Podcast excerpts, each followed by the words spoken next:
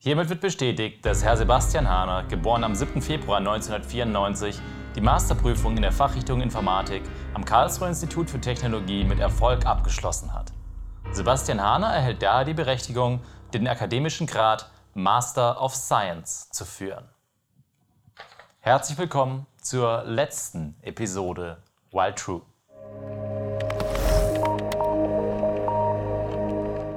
Ja, okay, um das vorwegzunehmen, es ist nicht die letzte Episode Wild True, da kommen wir aber erst später zu. Aber es ist definitiv die letzte Episode Wild True als eingetragener Student. Denn meine Exmatrikulation ist bereits unterschrieben, abgestempelt, beantragt und bestätigt. Ende des Monats endet mein Studentenstatus. Nach acht langen Jahren ist mein Studium nun vollständig zu Ende. Und wie ich gerade eben vorgelesen habe aus der Titelführungsbescheinigung, mit Erfolg. Diese Bescheinigung bestätigt mir, dass ich auf jeden Fall mindestens mit 4-0 bestanden habe. Also ich habe auf jeden Fall diesen Titel verdient. Allerdings habe ich halt noch kein finales Zeugnis, weil die Korrektur der Masterarbeit und so weiter, das dauert alles immer einen Moment und deswegen gibt es eben solche Bescheinigungen, die man unter anderem braucht, um sich direkt nach dem Studium zum Beispiel bei einem zukünftigen Arbeitgeber zu bewerben. Und ja, es hatte schon irgendwie sowas äh, sehr Abschließendes als ich die Mail bekommen hatte, ja, Ihre Bescheinigung ist jetzt verfügbar, Sie können sie jetzt runterladen. Und dann zum ersten Mal das gesehen habe, auf was ich jetzt acht lange Jahre darauf hingearbeitet habe. Warum ich so lange gebraucht habe, habe ich schon öfters in diesem Podcast erzählt. Werden wir auch später nochmal in einem Rückblick aufs Studium ein ähm, bisschen genauer beleuchten. Davor schauen wir uns aber erstmal an, was seit der letzten Episode passiert ist. Man muss ja dazu sagen, Wild True, eigentlich ein Podcast, den ich Anfang meines Masterstudiums eingeführt hatte, um so ein bisschen ja auch meinen Alltag zu zeigen, der jetzt äh, auf drei wunderschöne Episoden in einem Jahr zurückblickt, weil ich einfach viel zu viel zu tun hatte. Also Arbeitslast ist wahrscheinlich das wichtigste Thema der heutigen Episode. Aber ich möchte erstmal so ein bisschen auf den Stand bringen, was eigentlich alles passiert ist. Die letzte Episode war ja im Zeitraum des äh, Corona-Hotspots, sage ich mal, so März, April, als am meisten los war, wo ich vor allem über die Änderungen im Studienablauf, über die Isolation, über die neuen Prüfungsbedingungen, über das Verschieben und Absagen von Prüfungen, das war der Inhalt der letzten Episode. Aber ich habe eben auch so ein bisschen aus meiner aktuellen Situation erzählt, dass ich voll mittendrin an der Masterarbeit und dass ich noch drei offene mündliche Prüfungen und halt noch meinen Abschlussvortrag hatte. Ja, Fast forward, ich habe es euch gerade vorgelesen. Ich werde sie also irgendwie alle bestanden haben. Ja? Ich möchte euch aber erstmal einen kurzen Überblick geben, was alles so passiert ist. Also ich habe natürlich kontinuierlich an meiner Masterarbeit weitergearbeitet, hatte auch die ganze Zeit nicht das Gefühl, dass ich irgendwie, also ich habe schon, ich habe schon viel gemacht, aber halt nicht so unter Zeitdruck. Ich hatte die Deadline immer im Auge, aber dachte so, ja, das, äh, das wird am Schluss sowieso stressig, egal wie sehr ich mich jetzt beeile, das wird schon passen. Ein folgenschwerer Fehler aber dazu erst später. Ich hatte drei offene mündliche Prüfungen noch. Die erste war Software-Evolution, dann modellgetriebene Softwareentwicklung und zum Schluss äh, Empirie in der Informatik oder in der Softwaretechnik. Und alle drei Prüfungen habe ich auch bestanden, um kurz zur Prüfung, wie sie gelaufen sind, was zu sagen. Also die allererste Prüfung, die ich gerade eben gesagt habe, Software-Evolution, das war sogar, also da ging es ja vor allem darum, wie baut man Software, die auch in zehn Jahren noch gut funktioniert, wie macht man das mit der Wartbarkeit, auf was muss man alles achten, was sind so typische Fehler, also all das nicht jetzt direkt auf Softwareentwicklung bezogen, sondern eher auf den gesamten Softwareentwicklungsprozess oder Entwicklungsprozess, also ein bisschen allgemeiner gehalten.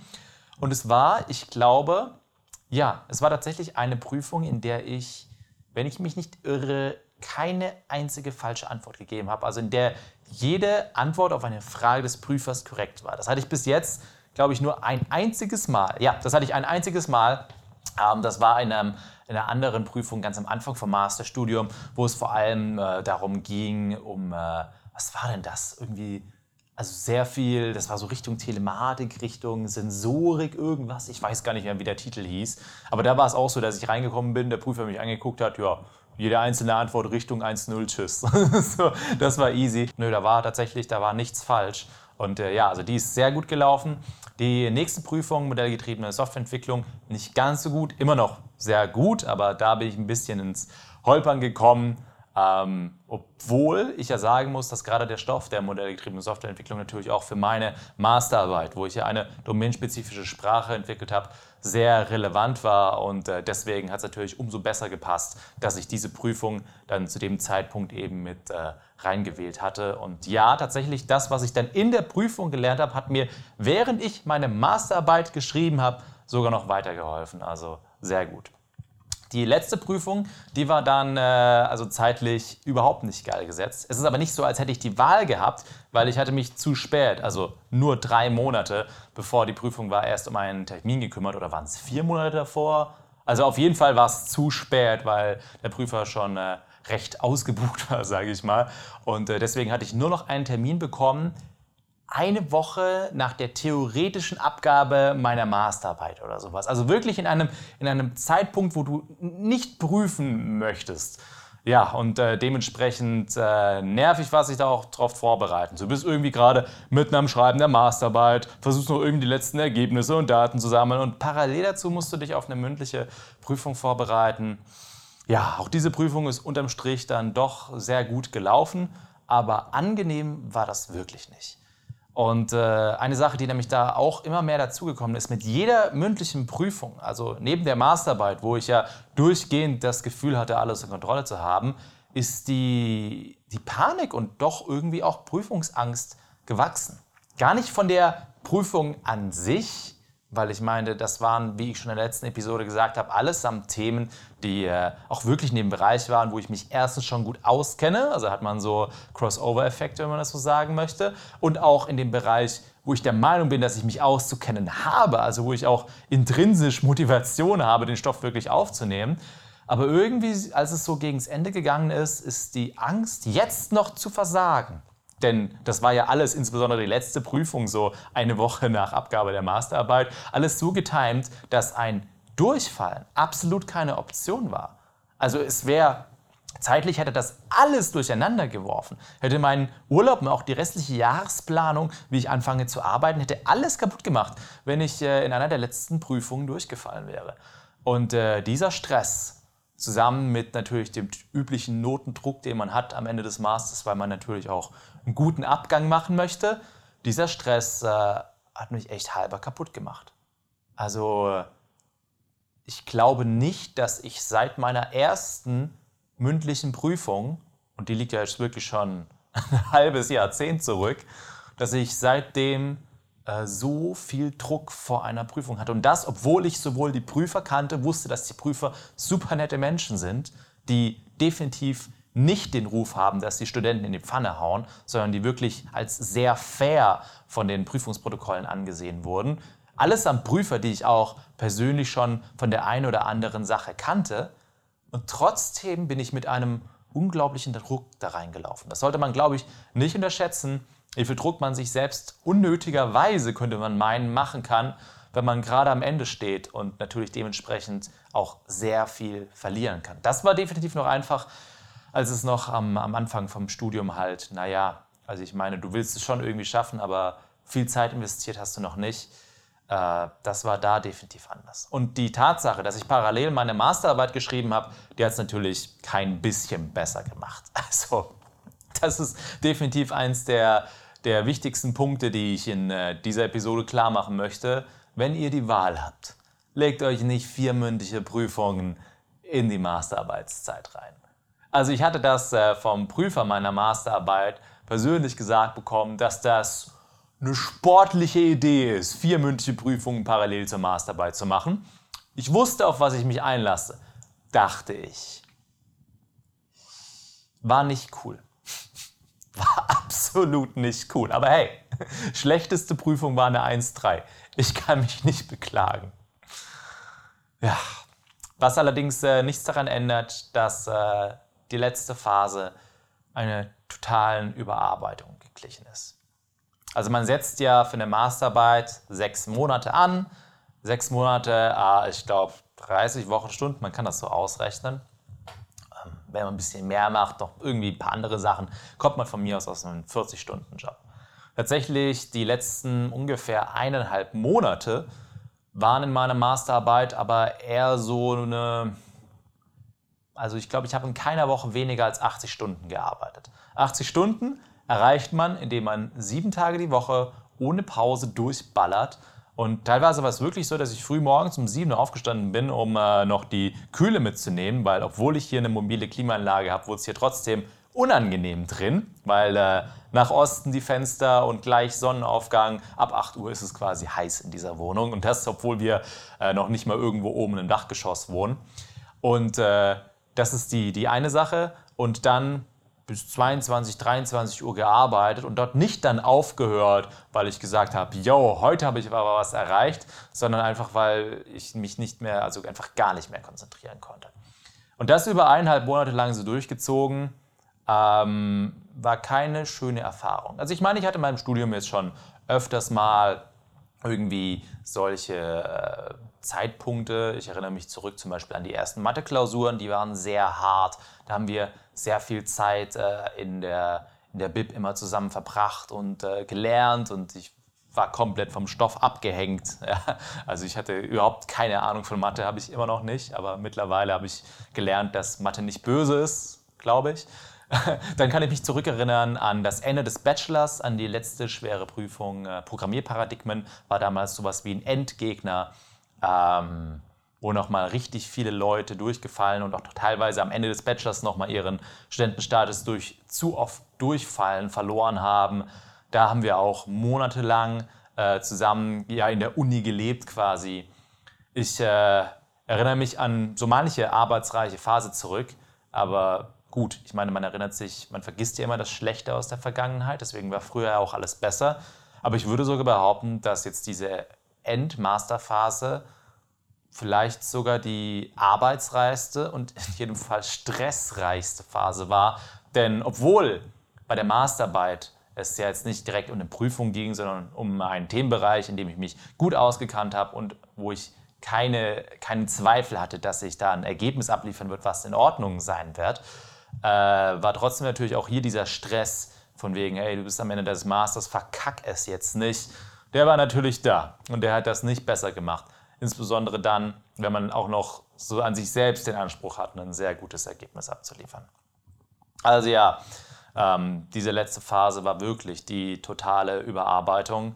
Ähm, also Hilfe. Also ich möchte damit kein, nicht zu arg Angst machen, so, weil ich glaube, also ich habe ja so hin und wieder vor allem auf Instagram auch Sachen davon gepostet. Ich glaube, ich habe ein paar Leute auch ein bisschen abgeschreckt. Also das war, ist nicht mein Ziel davon. Das ist auch definitiv nicht repräsentativ. Also gut, ich meine, ihr könnt natürlich sehr gerne in die Kommentare mal, also wenn ihr schon mit eurer Abschlussarbeit, egal ob Bachelor oder Master fertig seid, mal eure Erfahrungen reinposten. Aber ich glaube, vier mündliche Prüfungen und Abschlussarbeit und das noch in Corona, also das, das kann nicht repräsentativ sein. Aber letztlich war Corona dann das, was mir den Arsch gerettet hat. Denn äh, dadurch haben alle Studenten eine automatische Verlängerung ihrer Arbeit bekommen. Es ist nicht so, als wäre ich nicht zu meinem eigenen oder eigentlichen Deadline-Termin nicht doch irgendwie fertig geworden. Also ich hätte das schon geschafft. Wäre halt nicht ganz so geil gewesen. Also nicht, dass ich dann noch mehr hätte arbeiten können, weil da war definitiv die Obergrenze erreicht. Aber da hätte ich halt ein paar Sachen verkürzt gemacht und sowas. Es wäre schon möglich gewesen. Es wäre wahrscheinlich immer noch ein sehr gutes Endergebnis gewesen. Aber also ich war dann schon froh, dass ich, äh, also ich habe ein bisschen mehr als einen Monat Verlängerung bekommen und davon genutzt habe ich, glaube ich, so eineinhalb bis zwei Wochen. Und dann, äh, ja, Anfang August abgegeben. Diese Überarbeitung war echt nicht geil. Vor allem, was ja dann immer noch dazu kommt, ist, so, du darfst dann auch in dem Moment nicht mehr krank werden, hast aber natürlich ein viel höheres Potenzial, krank zu werden, weil du keinen Sport mehr machst, nur noch Scheiße isst. Ich will gar nicht sagen, wie viel ich durch die Masterarbeit allein schon zugenommen habe. ich muss jetzt echt, muss es auf die Näherung achten und viel Sport machen. weil ich habe wirklich einfach nur, nicht, ich saß hier drin, morgens bis abends und zweimal am Tag Fast Food. So, ich habe nicht mal Zeit gefunden zum Kochen. Das Einzige, was ich gekocht habe, war Kaffee. Auch mein Kaffeekonsum hat sich verdoppelt bis verdreifacht in der Zeit. Es ist furchtbar, Alter. Wenn ich mich selber davon reden höre, es ist, es ist. Ey, was für ein, was für ein Scheiß. Wow, also ja, so ungefähr war die Masterarbeitszeit. Es war keine schöne Zeit, es war eine sehr intensive Zeit, aber äh, ich glaube, auf das Endprodukt kann man durchaus stolz sein. Was ist denn jetzt das Ergebnis der Masterarbeit? Eine Masterarbeit ist eine selbstständige wissenschaftliche Ausarbeitung, in der der Student zeigt, dass er das allgemeine Themengebiet Informatik gut genug verstanden zu haben, unter, um, äh, um natürlich unter Betreuung, aber trotzdem selbstständig in einem Gebiet ja, zu forschen. Denn letztlich genau das habe ich gemacht. Und am Schluss kommt dabei dann eine Ausarbeitung und ein Vortrag rum. Die Ausarbeitung 80 bis 120 Seiten bei uns und der Vortrag eine halbe Stunde. Was tatsächlich das größere Problem ist, weil so viel Inhalt in einer halben Stunde zu erzählen ist, ist natürlich unmöglich. Man muss äh, gekonnt kürzen, sage ich mal. Aber mein Vortrag tatsächlich, der ist sehr gut gelaufen. Also, ja, ich kann Vorträge, würde ich einfach mal behaupten. Also, das ist so einer der, der positiven Nebeneffekte. Ich glaube, in Episode 4 von, von äh, Wild True habe ich mal darüber geredet, als es auch um YouTube ging ich mache ja den ganzen Tag hier nichts anderes. Egal, ob ich Livestream ein Let's Play aufnehme, ein Tech-Video mache oder jetzt hier einen Podcast, das ist ein Vortrag. Und in Corona oder dank, dank Corona habe ich den Vortrag ja auch tatsächlich hier von hinter mir äh, gehalten. Also ich war gar nicht in der Uni. Das wäre eine größere Veranstaltung mit 20 Teilnehmern gewesen. Das war, war undenkbar. Dafür haben wir gar nicht die Räumlichkeiten am Institut gehabt, um sowas überhaupt mit genug Mindestabstand ein möglich machen zu können. Also war es eine ganz einfache äh, Microsoft Teams-Konversation. Und es war wie Livestreaming. Dass ich das mal sagen kann, ey, dass ich meine Masterarbeit gehalten habe und es hätte auch ein Livestream sein können. Das war schon sehr geil. Also es war auch wirklich so dieses ganze Lichtsetup und so weiter. Wir sehen da oben irgendwie so noch einen Scheinwerfer und alles. Es war alles so, wie wenn ich für einen Livestream aufgebaut hätte. Insbesondere auch die technischen Probleme, wie in Livestreams. Alles genau gleich. Also das war schon irgendwie verdammt cool. Und ja, der Vortrag lief sehr gut. Und die Ausarbeitung, davon habe ich ja gerade eben geredet, war ich am Schluss tatsächlich bei 119 Seiten. Wahrscheinlich der Verlängerung geschuldet, sonst wäre es vielleicht ein bisschen kürzer geworden. Aber ja, ich habe quasi das Seitenlimit voll ausgeschöpft. Es wundert mich, dass ich tatsächlich unterm Strich unter 120 geblieben bin, dass ich noch eine ganze Seite frei hatte. Dafür waren im Anhang nochmal 20 Seiten, die man mindestens die Hälfte davon auch in die Arbeit hätte packen können. Also ja, ja, man trickst eben, wie es, wie es die Regeln zulassen. Aber nein, also die Arbeit an sich war schon sehr vollständig. Um mal kurz über das Ergebnis zu reden, ähm, ich musste auch definitiv, ey, ich schulde auch immer noch Videos zu Bachelorarbeit und zu diesem Ding, wo ich den Pest Paper Award damals bekommen habe. Ich schulde euch noch so viele Videos zur wissenschaftlichen Ausarbeitung. Aber um mal kurz den Inhalt der Masterarbeit zusammenzufassen, ähm, das Thema war ja, dass die Entwicklung einer domänenspezifischen Sprache, um von, also wir sind in der Domäne der, der Architekturanalyse Datenfluss, ganz wichtig, vielleicht habt ihr mitbekommen, Facebook durfte mal ein paar Milliarden zahlen, weil sie es nicht so äh, gründlich genommen haben mit dem Datenfluss. Und das kann man schon zur Entwurfszeit, also selbst wenn das System noch nicht programmiert wurde und nur die Architektur steht, das ist ja, was ich mache, Softwarearchitektur, kann man schon ähm, automatisch analysieren lassen, ob bestimmte, zum Beispiel gesetzliche Anforderungen eingehalten werden. Zum Beispiel, dass äh, persönliche Daten die von einem, von der, einem Bürger der EU gesammelt werden, dürfen rein physikalisch gesehen die EU, also auf einem Server, gar nicht verlassen. Ja, DSGVO schreibt das vor. Und solche Datenflusseinschränkungen, die kann man eben automatisch analysieren. Dafür müssen allerdings Ziele formuliert werden. Und diese Ziele mussten bis jetzt immer in diesem, sage ich mal, mathematisch-logischen oder ja, Formalismus oder einer logischen Programmiersprache wie bei mir Prolog äh, formuliert werden. Das heißt, wir haben den Architekten, der irgendwie voll abgespaced und sehr abstrakt seine Architektur baut und dann muss er sich auf die Ebene der Analyse begeben, um dort die Ziele zu formulieren. Das kann nicht sein. Und dafür habe ich eben eine eigene, wenn man so möchte, kleine Programmiersprache, eine DSL, eine domänenspezifische Sprache entwickelt, in der der Architektur sich eben in der Abstraktionsebene und der Terminologie der Architektur ausdrücken kann und dort die Einschränkung definieren kann. Das war der Inhalt meiner Masterarbeit. Und das Ergebnis ich glaube, ist auf jeden Fall verwendbar. Also äh, ich habe einen fertigen Prototypen für eine Sprache, kann man sich einfach äh, runterladen, installieren, ausführen. Damit kann man, äh, also es ist sehr stark generalisiert, man kann deutlich mehr ausdrücken als die paar Beispiele, die ich quasi als, als Eingabe genommen hatte. Die Evaluation davon ist sehr umfangreich. Ich habe sogar einen formalen Beweis der Übersetzung gemacht, was ziemlich cool ist. Sowas hat man eigentlich sonst nur im Compilerbau. Ähm, also es ist durchaus rar, das in, in, so einer Domäne jetzt hier in der Architektur zu sehen. Ähm, sauber vorangegangen, alles äh, wirklich sehr umfassend, 119 Seiten dokumentiert. Also ich persönlich bin der Meinung, dass meine Masterarbeit, also ich kann natürlich nicht sagen, objektiv gesehen, wie gut sie ist, ich habe auch noch kein Ergebnis, aber ich kann definitiv sagen, dass sie das Beste ist, zu was ich imstande bin. Und das ist eigentlich sehr zufriedenstellend, weil äh, damit kann mir nämlich auch egal sein, was ich da am Schluss jetzt für eine Note bekomme oder was da zurückbekommt. Es ist das Beste, was ich zu schaffen in der Lage war. Und das ist ziemlich cool. Und insbesondere ist es ziemlich cool, dass ich dank dieser kleinen Verlängerung auch wirklich das zu Ende bringen konnte. Und ähm, ja, also ich habe wirklich aus so vielen Bereichen der Informatik, aber auch aus so vielen Semestern Wissen da zusammen. Das ist schon alles ziemlich cool. Also auch so für mich selbst rückblickend ist es eine sehr bereichernde Erfahrung gewesen, so ein halbes Jahr lang. Natürlich unter Betreuung, aber trotzdem selbstständig an so einem Themengebiet zu zu arbeiten und alles reinzustecken an Kreativität und Fachwissen, was man hat, aus acht langen Jahren des Studiums. Ja, und dann habe ich sie abgegeben. Die müsste auch irgendwo hier rumliegen. Warte mal kurz. Das hier ist sie. Guck mal allein, wie dick die ist. 140 Seiten waren sie am Ende. So sieht eine gedruckte Masterarbeit aus. Dann habe ich sie abgegeben und äh, dann begann der Urlaub. Ich habe frei ihr glaubt gar nicht, was das für, für ein Schock war für mich, auf einmal frei zu haben. Davor noch ohne einen Tag frei über Wochen und Monate durchgearbeitet, auch am Wochenende einfach pur ballern. Also ich hatte einfach Zeit für nichts mehr. Man hat mich nicht gesehen. Fragt Ali am besten gar nicht, wie sie die Zeit erlebt hat. Ähm, dann auch noch super den Stress und dann auf einmal frei. Auch die letzten organisatorischen Sachen gemacht. Exmatrikulation gerade sehr spannend, weil man am KIT verschiedene Stempel von verschiedenen Institutionen braucht. Zum Beispiel, dass du alle Bücher in der BIP abgegeben hast, dass du deine Abschlussarbeit abgegeben hast, dass du bei der Fachbibliothek alles erledigt hast. Also muss man halt ein paar Stempel sammeln und ähm, da hat ja nichts auf.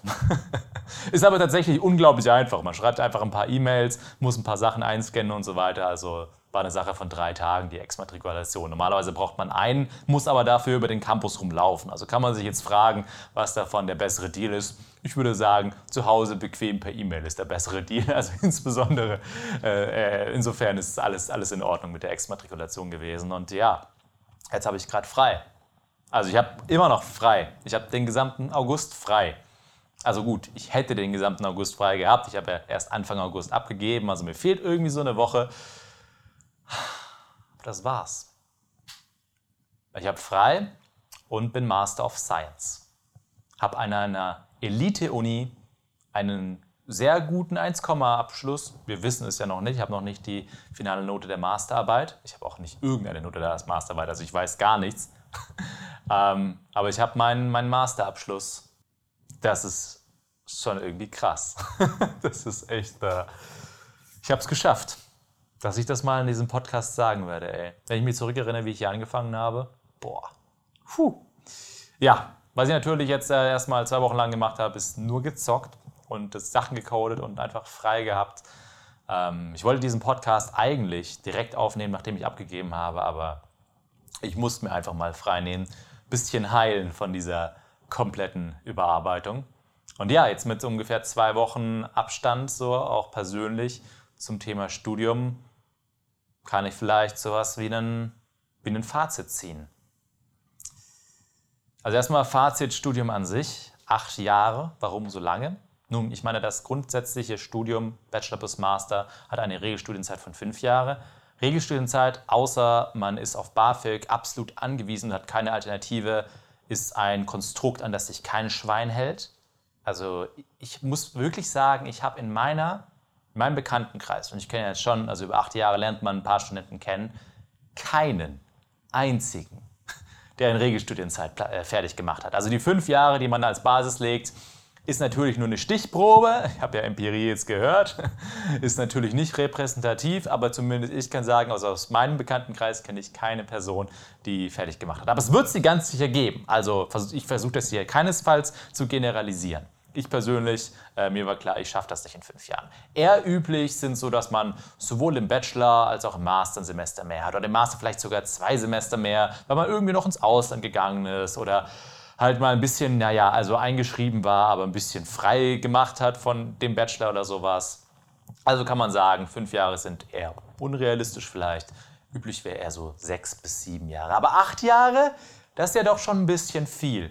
Also das ist, also in, in, jeglicher Hinsicht ist das viel. Das ist schon bald ein Jahrzehnt. Wie lang, wieso braucht man acht Jahre fürs Studium? Der Grund steht hinter mir. Also ich hatte, ich hatte wirklich Zeitpunkte, auch während der letzten acht Jahre, wo äh, YouTube und, und, Twitch und alles so dermaßen gut lief, dass ich wirklich gedacht habe, okay, äh, muss ich wirklich noch weiter studieren? Und am Strich bin ich sehr froh, dass ich mich fürs Studium entschieden habe, weil erstens ist es halt wirklich was, was ich jetzt in der Hand habe. Zweitens profitiert dieser ganze Wahnsinn, den ich hier auf YouTube mache und so weiter, auch massiv von, äh, von der Denkensweise und den Inhalten aus der Informatik und aus dem Studium. Man wird halt irgendwo auch ein anderer Mensch, wenn man sich Tag ein, Tag aus mit solchen Dingen beschäftigt. Allein wie viel ich, sage ich mal, jetzt schon wieder logischer denken gelernt habe durch die Masterarbeit, das ist wirklich beeindruckend. Ich ich habe immer noch nicht verstanden, wie das zusammenhängt, aber also ich habe, ja, es ist wirklich, also man kann ja auch immer bei den Evaluationsfragebögen ankreuzen, so abstraktes Denkvermögen, also dass man das auch selber so stark spürt. Das klingt schon wieder wie so ein Business-Influencer und Mindset und so ein Bullshit, aber es, also es verändert wirklich die Herangehensweise ja auch an Probleme. Gerade solche Extremphasen wie jetzt diese ja, letzten eineinhalb Monaten verändern einen sicherlich. Und äh, ja, also in der Hinsicht sowieso Studium bessere Wahl. Und zu guter Letzt muss ich auch ganz ehrlich sagen, dass Informatik und all das darum mich halt mindestens, aber eher ein bisschen mehr interessiert als YouTube und so weiter. Aber dennoch habe ich es halt äh, immer weiter hochgehalten. Auch jetzt noch mache ich äh, natürlich viel auf den Plattformen und habe das auch in Zukunft nicht vor. Also ich habe bald einen Job so, aber ich habe trotzdem vor, jetzt nicht gar nichts mehr zu machen und das schon irgendwie am Leben zu erhalten. Und äh, ja, das kostet Jahre. Also ist einfach so. Das ist meine große Ausrede. Und äh, also ich bekomme teilweise, also gerade so unter den, sag ich mal, etwas viral gegangeneren Episoden von Wild True, auch oft so Kommentare von äh, Midlife-Crisis geplagten äh, mit 40ern, die gar kein Verständnis dafür haben, dass man äh, neben dem Studium noch sein eigenes Ding groß macht oder auch nur irgendwie nicht nach den äh, Regeln, wie es äh, von Mutti vorgeschrieben wurde, spielt. Und ja, guckt euch die letzten über 4000 Videos an, die ich gemacht habe. Ich denke, das rechtfertigt acht Jahre. An sich das Studium aber rückblickend, ich meine, also ich habe das vor kurzem mal so zusammengefasst, ich würde es nicht nochmal machen, weil das war wirklich, also es ist gut, dass es jetzt vorbei ist insbesondere die letzten Prüfungen. Wir haben heute schon darüber geredet, aber es war die richtige Entscheidung für mich. Ich äh, bin ja gegangen als Schulbester in Informatik damals, Jahrgangsbester, ähm, viermal volle Punktzahl, also einfach keine einzige Klausur, keine einzige mündliche Note, nichts war nicht 15 Punkte. Also man konnte gar nicht technisch gesehen besser sein als ich. Deswegen kann ich das auch so behaupten, weil es wurde nämlich nie einer gekürt. Aber Mathe ist simpel. Wenn es ein oberes Limit gibt und du bist das obere Limit, bist du automatisch der Beste. Easy as that. Aber ja, also damals habe ich mich schon so unglaublich für Informatik interessiert, für dieses ganze logische Denken. Ich war ja schon immer auch so ein gemobbter Nerd in der Schule. Und ähm, das also am Anfang vom Studium war es natürlich ein bisschen ein Dämpfer, weil Grundlagen sind Grundlagen. Aber also jetzt, boah, ich habe so unendlich viel gelernt. Boah, und allein im Master, ey, also ich habe das Gefühl, im Master gefühlt noch mal dreimal so viel gelernt zu haben wie im Bachelor. Und das ist, das ist alles Wissen, das mich so dermaßen auch interessiert. Die ganze Informatik, insbesondere auch so, das kommt jetzt auch wieder zusammen mit diesem ganzen YouTube-Kram, das auch zu erklären. Und ich meine, guckt euch so Serien wie Beyond RTX oder sowas an. Das ist einfach nur angewandte Informatik, das ist auch pure Liebe. Also ich, äh, ich glaube, ich hänge mich nicht zu weit aus dem Fenster, wenn ich behaupte, dass ich der Informatik mein gesamtes Leben lang treu bleiben werde. Das ist einfach exakt mein Themengebiet. Und das in so einer Tiefe, nicht nur irgendwie in einer Ausbildung oder in einem Bachelorstudium, sondern in einem Masterstudium an einer Universität, an der angesehensten Unis Deutschlands zu studieren. Das ist ein Brett, aber es war definitiv die richtige Entscheidung. Denn äh, ich blicke nicht nur auf das Wissen zurück, sondern auch auf die ganzen Erfahrungen und die Leute, die ich kennengelernt habe. Und es ist so viel Gutes passiert. Und es hat unterm Strich, trotz Prüfungen und allem, auch unglaublich viel Spaß gemacht. Am Anfang des Studiums natürlich mit den ganzen Partys, aber irgendwann dann eben auch ein bisschen gesetzter und äh, Ja, Studium war die richtige Entscheidung. Auf jeden Fall. Auch hinsichtlich YouTube. Das war die richtige Entscheidung. Die richtige Entscheidung war es auch, Master weiterzumachen. Wäre ja auch eine Möglichkeit gewesen, nach dem Bachelor aufzuhören, aber darüber habe ich wirklich nie nachgedacht. Es gibt auch so den Spruch, dass äh, Bachelor, also Bachelor-Absolventen, die nicht weitermachen, dass ein Bachelorzeugnis eigentlich nur ein zertifizierter Studienabbruch ist.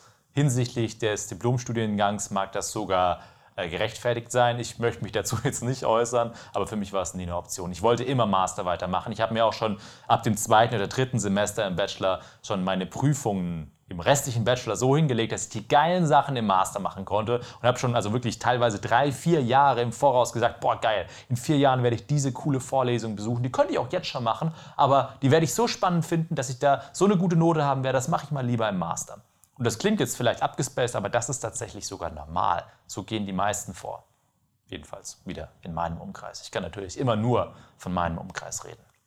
Fazit Masterarbeit. Am Anfang hatte ich natürlich sehr viel, Prolog, sehr viel Prolog, ich sage schon, sehr viel Respekt davor, weil äh, es sehr viel mit Prolog zu tun hat. Und tatsächlich, ich kann jetzt Prolog, wow, Prolog, die Prüfung äh, oder die Programmiersprache, wo ich in besagter Programmierparadigmenprüfung ganze 0,5 von 20 Punkten in der Klausur hatte. Also die 1a, halb richtig. Das ist so, das sind 0,5 von 20 Punkten. Jetzt habe ich meine Masterarbeit unter anderem darüber geschrieben. Natürlich hatte ich Respekt davor, natürlich war es teilweise schon schwer, aber eigentlich war es gar nicht so schwer. Zumindest rückblickend kommt mir das nicht so vor. Also ja, es war auch die richtige Wahl, diese äh, Abschlussarbeit gemacht zu haben, weil ich wollte einfach, domainspezifische Sprachen sind dann wieder in der Informatik und in der hinsichtlich Architektur das Themengebiet, was mich mit am meisten interessiert. Das ist halt äh, ein bisschen auch davon motiviert, dass ich schon immer so ein kleiner Toolbauer war. Also auch schon als Kind. Ich habe ja mit, weiß ich nicht, 12, 14, was auch weiß ich, ich glaube mit 12, angefangen zu programmieren und äh, habe letztlich sechs Jahre lang, bis ich mit Studium angefangen habe, äh, immer nur kleine Tools und Utilities und so ein Kram. Sachen, die einem hier und da weiterhelfen. Das ist exakt dasselbe, was ich jetzt immer noch in den Coding-Livestreams mache. Und das ist irgendwo auch so ein bisschen die Richtung, in der man mit einer DSL geht. Man nennt das auch Endnutzer-Programmiersprache. Ja? Also etwas, was einem wirklich beim Arbeiten helfen soll. Da bin ich halt in der, also da bin ich auch in der Softwaretechnik schlichtweg hier zu Hause. Es war die richtige Wahl. Äh, definitiv nicht die richtige Wahl, allerdings war das mit diesen vier mündlichen Prüfungen, also da reden wir nicht mehr rüber. Reden wir lieber zum Schluss der Episode noch darüber, wie es denn jetzt weitergeht. Das Studium ist zu Ende, ja. Also hier gibt es kein Zurück mehr. Es ist noch nicht so, als könnte ich oder wollte ich noch irgendwas enden. Ich äh, warte jetzt einfach nur darauf, was meine Abschlussnote äh, ist. Und dann äh, posaune ich die noch irgendwann mal groß in die Welt oder, oder halt auch nicht. Aber ja, für mich ist die Sache vorbei. Ich habe jetzt im August noch äh, Ferien und ab 1. September arbeite ich. Ich bin danach kein Vollzeit-YouTuber, kein Vollzeit-Streamer. Ich werde damit nicht aufhören. Ich möchte das immer noch so ein bisschen selbstständig nebenher machen. Dafür ist es einfach zu geil. Also alles so. Mich guckt noch jemand an, das ist schön. Und ich habe immer noch 10.000 Themen, über die ich reden möchte. Aber nee, ich habe dann äh, einen richtigen Job. Und das ist krass. Und da möchte ich noch nicht drüber reden. Das bleibt noch ein bisschen eine Überraschung, was ich danach mache. Aber ich kann schon mal so viel sagen, ich äh, bleibe der Informatik auf, auf jeden Fall treu. Und ja, natürlich werden wir das auch in einer weiteren Episode Wild True besprechen. Denn jetzt sind wir bei der großen Frage, die ich auch am Anfang ja schon vor dem Intro aufgeworfen habe. Wild True war ursprünglich, na gut, also ich meine, Wild True war nicht mal als Podcast gedacht, sondern als wöchentliches Videoformat.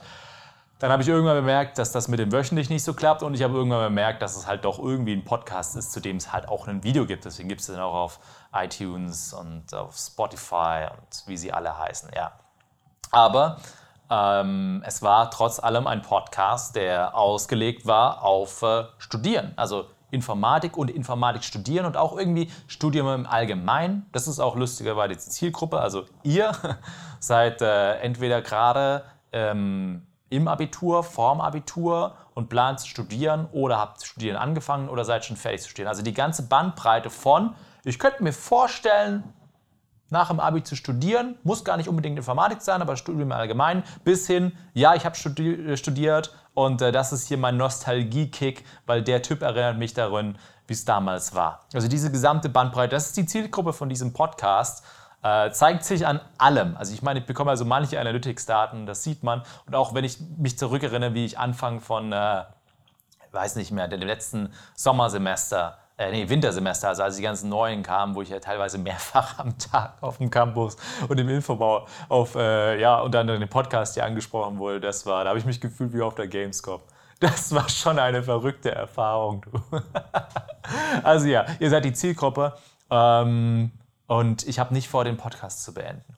Tatsächlich, also ich habe ja hier in meinem Bullet Journal noch äh, eine Liste von Punkten, die ich noch, also es gibt, also dadurch, dass äh, auch die nächsten Jahre ich vom Studium noch nicht so weit entfernt sein werde, dass äh, ich mich nicht mehr da reinversetzen kann. Wenn es überhaupt jemals so weit sein wird, irgendwann wird es so weit sein. Ich meine, ich kann mich jetzt so langsam nicht mehr reinversetzen, wie es äh, war, in der Mittelstufe zu sein oder sowas. Aber Oberstufe und Abi fühle ich noch. Ja? Also es wird irgendwann so weit sein. Aber bis dahin kann ich auf jeden Fall noch über das Studium an sich reden, kann auf jeden Fall noch meine Erfahrungen und Tipps mit der Welt teilen und kann auch ganz wichtig eine Plattform bieten. Denn äh, ich bin der Meinung, dass nicht unbedingt hier der, der Podcast an sich, der Laberteil, wenn man so möchte, das wirklich reichhaltige ist. Das Reichhaltige ist die Diskussion in den Kommentaren, denn dort geht hoffentlich oft immer der, der eigentlich interessante Part ab. Und das hier ist eher so eine Inspiration, um dort eine Unterhaltung zu führen. Also es ist immer ganz spannend äh, zu sehen, ähm, über was eben diskutiert wird. Und äh, das möchte ich zum einen erstmal mit dem Studium auch so beibehalten, aber natürlich auch das Thema Informatik an sich bietet noch so unglaublich viel Platz. Ich meine, ja, Informatik ist nun mal etwas sehr Modernes. Wir könnten jede Woche einfach nur über die aktuellen News reden, was gerade alles passiert ist im Bereich der Informatik. Da wurde hier mal wieder jemand gehackt, hier kam wieder irgendein toller neuer Algorithmus raus. Die Forschung geht natürlich auch immer weiter. Gibt es noch unendlich viel, was man thematisieren könnte? Nein, also der Podcast Wild True an sich mit Themenbezug Informatik, der hat genug Inhalt für immer. Ja? Und äh, auch die Geschichte, wie gesagt, mit dem Studium werde ich irgendwie beibehalten. Das heißt, ja, äh, ich möchte eigentlich Wild True fortsetzen. Ich möchte das möchte ich aber immer, weil tu auch regelmäßiger fortsetzen. Nur jetzt halt nicht mehr als äh, Podcast, der mich während meines Studiums begleitet, sondern ein Podcast im Allgemeinen über das Studieren und Informatik. Und dann vielleicht auch mit meinen Erfahrungen in meinem zukünftigen Job. Aber das sehen wir dann. In dem Sinne, äh, Wild True ist tot, lang lebe Wild True. Ein letzter äh, Shameless Plug an dieser Stelle noch. Folgt mir auf Instagram.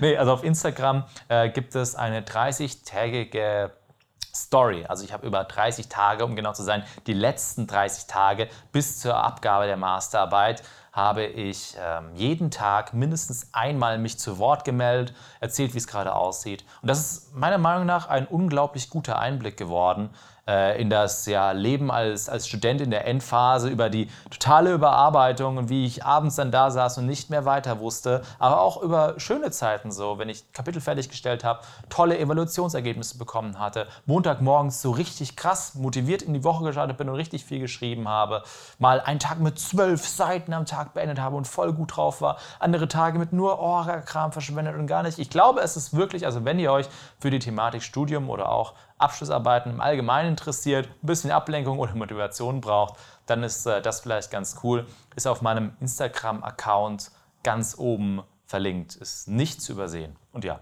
folgt mir auf Instagram. In dem Sinne, das war, glaube ich, eine ganz lange Episode. Aber es gab auch wirklich viel zu erzählen. Ich habe immer noch, wie gesagt, viele Dinge jetzt noch offen. Wir könnten uns auch immer noch im Detail über die Masterarbeit unterhalten. Da gibt es noch viel zu sagen. Aber ja, das war jetzt einfach mal wieder so ein bisschen das Update und auch so ein bisschen ja, das Finale von Wild True in diesem Sinne und auch das Finale meines Studiums. Vielen Dank fürs Zusehen und wir sehen uns garantiert in der ein oder anderen Episode wieder. Ciao!